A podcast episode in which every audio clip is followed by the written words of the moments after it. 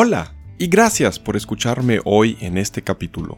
Mi deseo es que esta meditación sea lo que nuestra alma necesita y que Dios la use para acercarnos más a Él hoy. Yo soy Daniel Klingan y esto es Mejor es un día en tus atrios.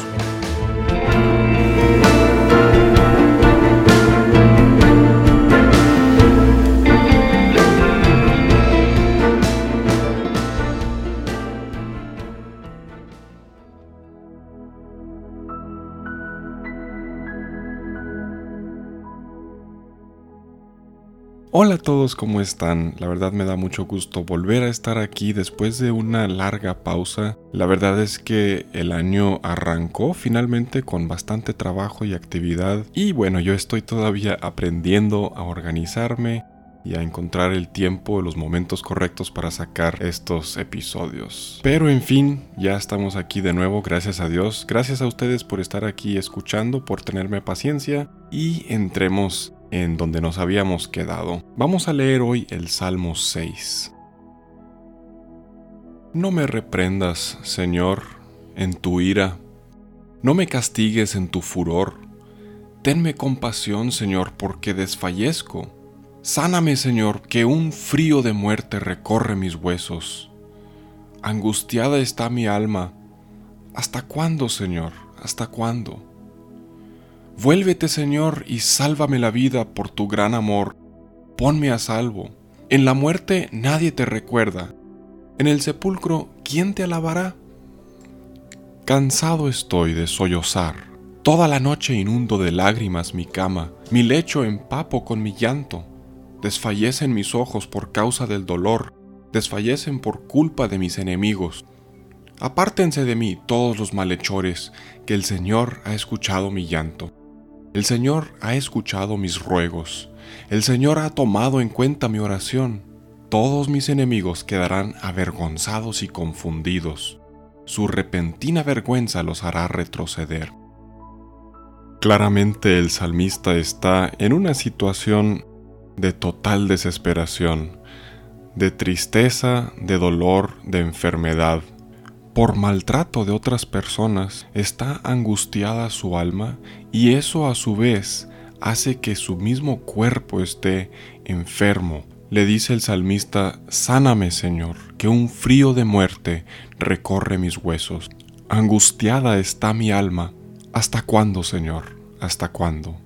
Y todos nosotros o hemos estado en una situación así o llegaremos en algún punto de nuestra vida a vivir esta desesperación, esta impotencia, este dolor en el alma y esta angustia que haga que incluso sintamos este frío de muerte en nuestros huesos y que toda la noche pasemos llorando, mojamos nuestra cama con nuestras lágrimas, nuestros ojos duelan de tanto llanto.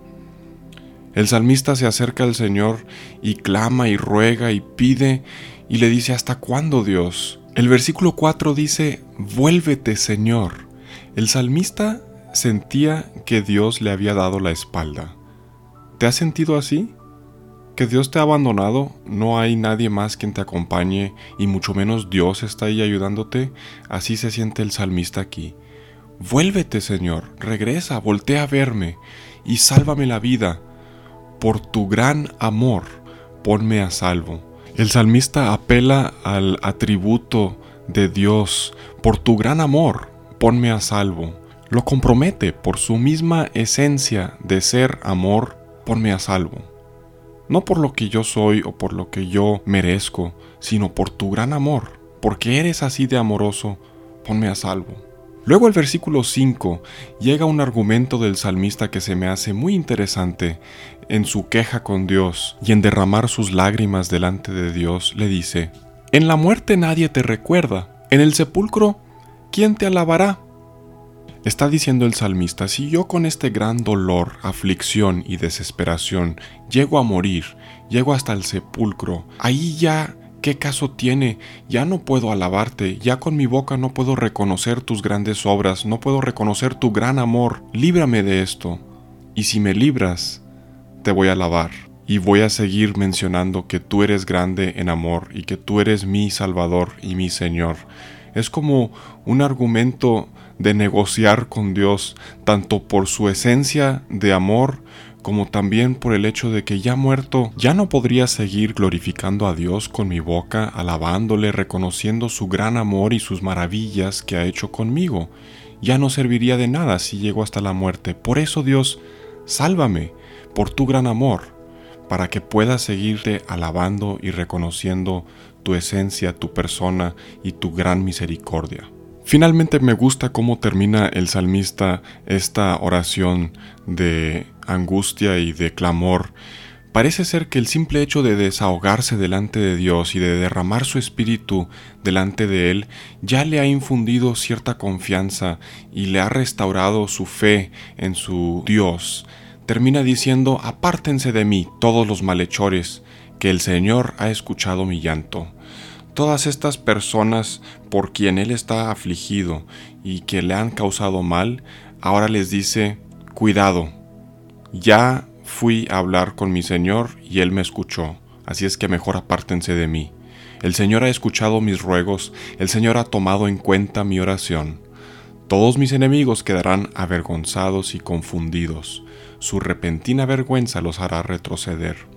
Así que si tú ahorita estás en un momento así o cuando llegues a estarlo, recuerda esto, expón toda tu queja delante del Señor, clámale, apela a su esencia, quién es Él, su misericordia y su amor, y Él escuchará tu clamor y oirá tu ruego y te infundirá confianza en Él para que puedas reprender a tus enemigos y a los malhechores y saber que Dios los avergonzará, los confundirá, les traerá vergüenza. Pero por otro lado, si aún no has estado en una situación así o en este momento no te encuentras en una desesperación de este tipo, recuerda que ahorita es cuando puedes alabar a Dios. En la muerte nadie le recuerda, en el sepulcro ya no podemos magnificar a Dios y engrandecerlo por sus maravillas, por su gran amor, su para con nosotros. Ahora que aún tenemos vida y que nos ha prolongado su misericordia, es cuando debemos alabarle y recordarle y hacer notorias sus obras para con nosotros y reconocer su gran amor. El día de hoy recuerda, el Señor escucha nuestros ruegos y toma en cuenta nuestra oración. Él es grande en amor y por su gran amor, al final, siempre llegará, nos salva la vida y aparta de nosotros lo que esté causando esa angustia, dolor y llanto. Así que hoy, que nuestra boca le alabe. Te deseo que hoy tengas un excelente día y que seas reconfortado por el gran amor de nuestro Dios que escucha nuestro clamor.